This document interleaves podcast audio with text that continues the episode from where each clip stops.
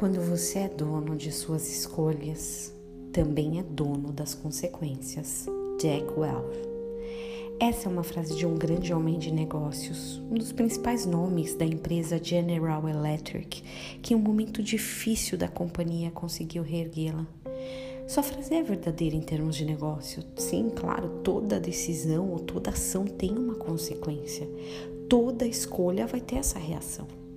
Já falamos algumas vezes sobre escolhas por aqui, porém tem uma escolha importante que você não fez. Talvez você pense, ah, eu não escolhi nascer nesse tempo. Não escolhi essa família desestruturada. Não escolhi a morte das pessoas que eu amo, ou o divórcio, ou a falta que alguém me faz. Eu não escolhi essa crise que trouxe no seu pacote dívida e desemprego. Pode ser.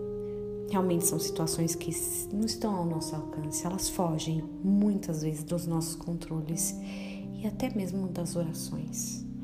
Mas a escolha a qual me refiro hoje é uma escolha de Jesus pela tua vida. João 15,16 diz assim: Não foi você que me escolheu, pelo contrário, eu te escolhi. E te escolhi e te designei para que vades e deis frutos, e o vosso fruto permaneça.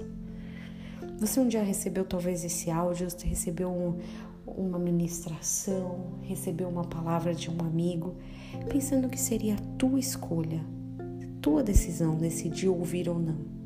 Essa é a versão terrena da, da história. Mas Jesus, tendo morrido na cruz por você, com o grande amor que tem pela sua vida, preparou tudo, te escolheu, querendo você perto, querendo derramar o amor dele em você. Ele te escolheu.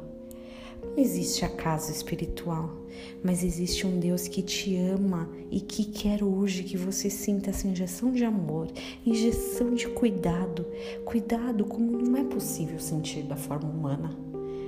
Que você possa sentir esse cuidado de Deus e que deseje também estar mais perto dele, perto desse Deus cuidadoso e amoroso. Não é por acaso que você ouviu isso agora, hoje. Jesus te escolheu ele tem um plano para sua vida. Aí sim, cabe a nossa escolha de seguir ou não esse plano. Jesus te ama.